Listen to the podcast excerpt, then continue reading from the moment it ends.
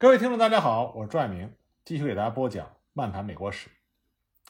我们讲完拉法耶特的人生历程之后，再回到独立战争的战场。在蒙莫斯之战中，英军和美军打了一个平手。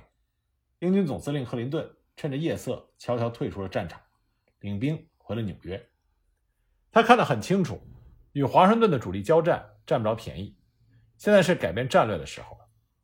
就在他想把眼光转向南方的时候，北方罗德岛的新港告急，因为法国海军已经到达了新大陆，试图与美军联合攻取新港。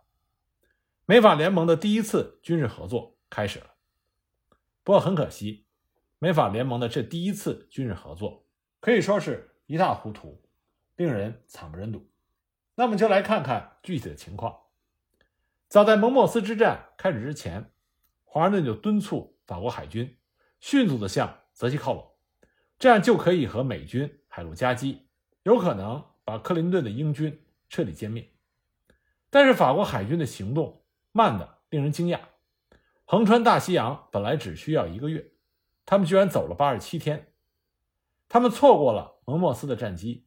接着呢，法国海军的上将德斯坦勋爵决定转向纽约，打算与北上的华盛顿合作，围攻纽约。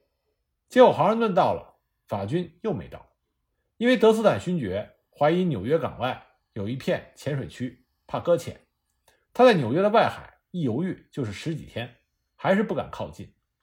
华盛顿急得除了直跺脚，根本没有其他的办法。这位法国海军的统帅德斯坦勋爵，他在军中的名声并不怎么样，也没立过什么战功。他之所以能够爬上这么高的位子，完全得益于他与王室的亲密关系。他带来的也不是法国的精锐部队。从这些迹象上，人们有理由怀疑路易十六对美法联盟的诚意。那么，错过了蒙莫斯之战，也错过了纽约的德斯坦勋爵，终于拿定了主意，北上罗德岛。那为什么会去罗德岛作战呢？这是因为英军的主力在克林顿的带领下退入纽约，所以北部的大部分地区都没有了成规模的英军驻扎。但是在罗德岛州沿海的岛屿上，还有一支六千人的部队，威胁着新英格兰的安全。那么，由于美军的海军实力太过弱小。对这支英军实在是无能为力。那么正在此时，法国的海军舰队到达了北美，所以呢，华盛顿准备在法国海军的帮助下，发起罗德岛战役，彻底的将这六千名英军消灭或者赶跑。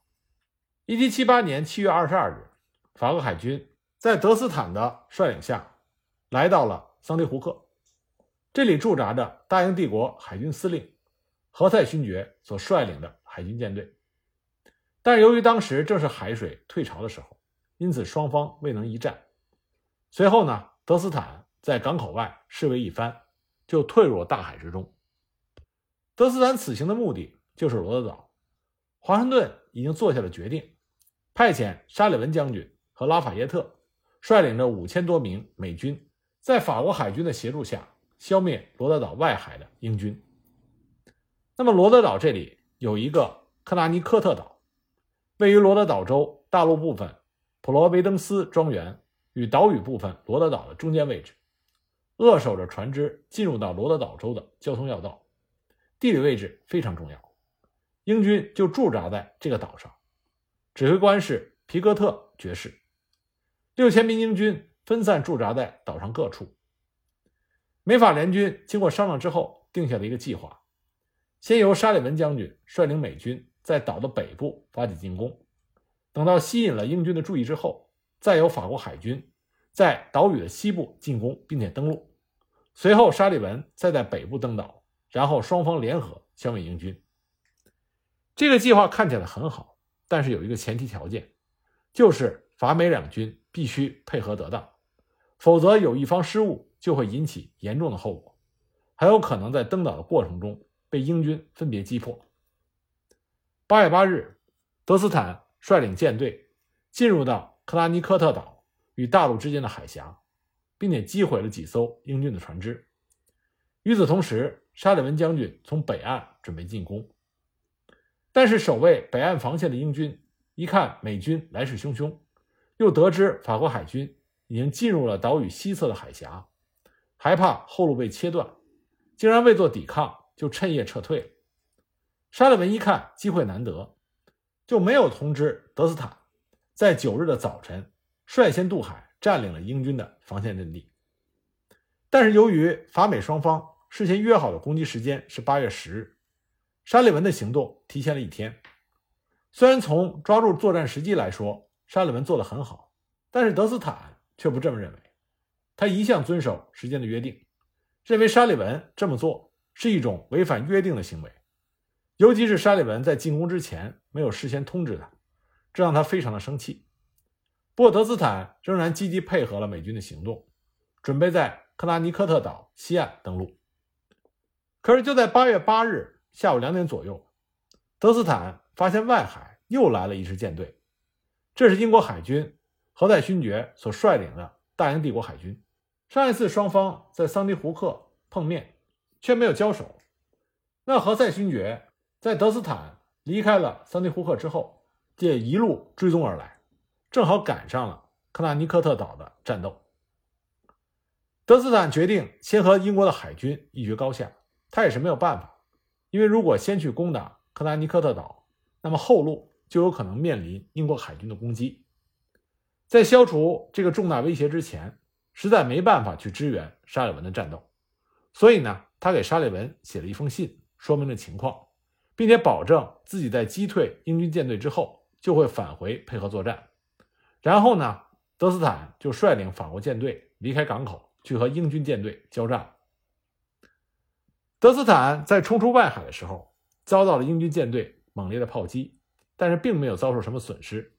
等他排好阵势之后，却发现何塞勋爵似乎不愿意正面决战，率领着英军舰队往大洋上撤退。德斯坦立即下令追赶，双方于是在外海上，为了占领上风向和用舰队的侧面对着对手你绕我转的周旋了一天，双方就一起消失在广袤的大洋上，谁也不知道他们去了哪里。再说沙利文接到德斯坦的信件之后，也没有说什么。毕竟这是德斯坦最正确的做法，谁也不可能在自己后方留下一支强大的敌手舰队。那么沙利文的手下由于得到民兵不断的增援，已经达到了一万人。虽然拉法耶特请求沙利文等到德斯坦回来之后再做进攻，但是沙利文并没有采纳他的建议，决定自己单独进攻，因为他非常有信心能够打败岛上的英军。沙利文的进攻非常顺利，很快就占领了英军的一些防线，把阵地向前推进了很远的距离。一切迹象都表明，大陆军单独的攻下岛屿似乎没有任何问题。可是天不随人愿，随后的两天刮起了暴风雨，使得一些士兵和战马因此而丧命，美军的士气受到了很大的影响。到了十四日的时候，天气才放晴，沙利文下令部队做好进攻准备。但是由于火药因暴雨受潮，一时之间根本无法进攻，而英军则抓紧时间加强了防御。沙利文只好放弃独自行动，耐心地等待法国海军的到来。可是法国海军一直不见踪影。自从十日那一天和英国舰队一起消失在外海之后，音讯全无。英国海军也是一样，好像这两支舰队在大海上同归于尽了。直到十九日的晚上。他们才盼到了法国海军的帆影，可是令沙利文大吃一惊的是，这支法国海军此时已经失去了战斗力，舰船损坏严重，船帆破烂不堪，根本无力参与攻击英军的作战。原来英法两支舰队在大洋上互相缠斗的时候，双双遭受到暴风雨的袭击，虽然没有经过大战，却因为暴风雨损失惨重，两支舰队都已经失去了战斗力。英军在何塞勋爵的率领下驶向纽约休整，而德斯坦则率领法国舰队返回了纽波特。在见到沙利文之后，德斯坦明确表示，他接下来无法参与战斗，将前往波士顿修理船只，以保证法国的舰队不受损失。这个消息对于沙利文来说几乎是破坏性的。如果法国舰队离去，将对整个的作战计划产生严重的影响。虽然沙利文前几天对自己单独作战信心十足，但仅仅是几天的暴风雨就使他失去了信心，因为他发现那些增援的民兵看起来很厉害，但实际上却是一群只能打顺风仗的家伙。几天的暴风雨让他们丧失了士气。那么沙利文终于明白，在福治谷冬训之前的华盛顿是什么样的心情。那么他和拉法耶特一起去会晤了德斯坦，想以个人的影响力劝说他，并且保证只要德斯坦肯配合，一定能在两天之内取得胜利。但是情急之下，沙利文犯了一个严重的错误。为了加强说服力，他提醒德斯坦。说这是法美两国第一次联合作战，如果因为你的擅自撤退而导致战斗的失败，那么造成的恶劣影响可不是你一个人能够承担的。本来德斯坦见沙利文和拉法耶特两个人来劝说自己，出于贵族的荣誉感，他已经觉得自己应该留下来协同作战。但是沙利文的这番话让他很生气，他认为这是沙利文在威胁他，同时也是为战斗如果失败而推卸责任。再加上前几天沙利文没有通知他，就独自的提前行动，这让他觉得沙利文是故意这么做的，所以德斯坦很是不高兴。拉法耶特一看两个人因为沟通而产生了误解，赶紧让沙利文返回队伍，他单独留下来劝说德斯坦。但随后法国舰队中的很多将领和舰长跑来寻找德斯坦，说舰船已经无法作战。如果不做修理而继续战斗的话，他们将拒绝服从命令。德斯坦在法国的时候本来是陆军将领，因此呢，路易十六任命他为海军司令，就已经引起了很多海军将领的不满。如今好不容易找到一个反对他的理由，而这个理由还是冠冕堂皇的，这些常年在海上挣命的海军将士们是不可能放弃这样一个机会。无奈之下，德斯坦只好命令法国舰队。驶向波士顿修理，而拉法耶特也只好返回军营，告诉沙利文。沙利文也没有其他的办法，因为他无权下令德斯坦必须执行命令。况且舰队的确是破损严重，但是为了挽回战局，他还是写了一封信给德斯坦，希望他能够留下路上的军队协同作战。但沙利文为了表达事情的严重性和必要性，信件写好之后。他又要求所有的高级军官在信上签字。拉法耶特提醒他这么做有可能适得其反，但是沙利文未予理睬。只是他万万没有想到，有个别军官在签字的时候自作主张的在信件上留言，指责法国舰队这么做会有损法兰西帝国的威严，同时也在破坏美国的独立战争。这封信彻底激怒了德斯坦，他在收到信后根本就没有回信。就率领着法国舰队直接前往了波士顿。可是，当法国舰队赶到波士顿的时候，又出现了麻烦，因为波士顿人对法国舰队说：“你们不在前线打仗，跑我们这儿来干啥？这不是临阵脱逃吗？”波士顿人聚集在港口，闹腾着不让法军靠岸。那么，及时赶到的拉法耶特只好去找马萨诸塞州的州长、大陆会议的前主席汉考克。汉考克急忙和拉法耶特一起赶到了港口，好说歹说，才把这些市民劝走。到此为止，美法军事同盟第一次的合作进行的一塌糊涂。华盛顿一看，这样下去将会是一场灾难。他需要美法之间更宽容的理解和更有效的交流，需要从法国得到更多的援助。他需要一个人帮他架起一座桥。他知道没有人比拉法耶特。更适合这份工作的。一七七八年十月底，二十岁的拉法耶特受华盛顿之托，从波士顿启程回法国。他这一去就是一年多。回到巴黎，他受到了英雄般的欢迎。路易十六本来就很喜欢他，现在把他当成了美国问题专家，向他打听美国的情况。拉瓦耶特和美国驻法公使富兰克林密切合作，说服了路易十六增加对美经济和军事援助。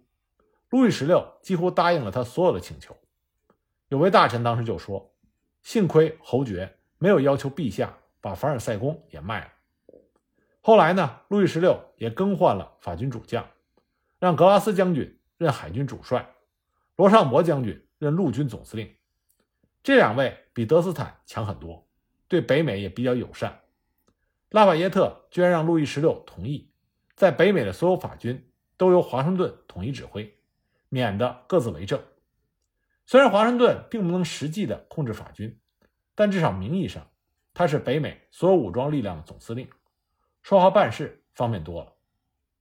拉法耶特对于推动美国独立战争的进程做出了重要的贡献。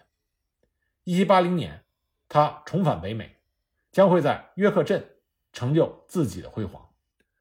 那么，罗德岛之战之后，英军的总司令克林顿把兵力调回了纽约，开始筹划。南方战略，自从独立战争打响之后，南方基本上没有受到任何的影响。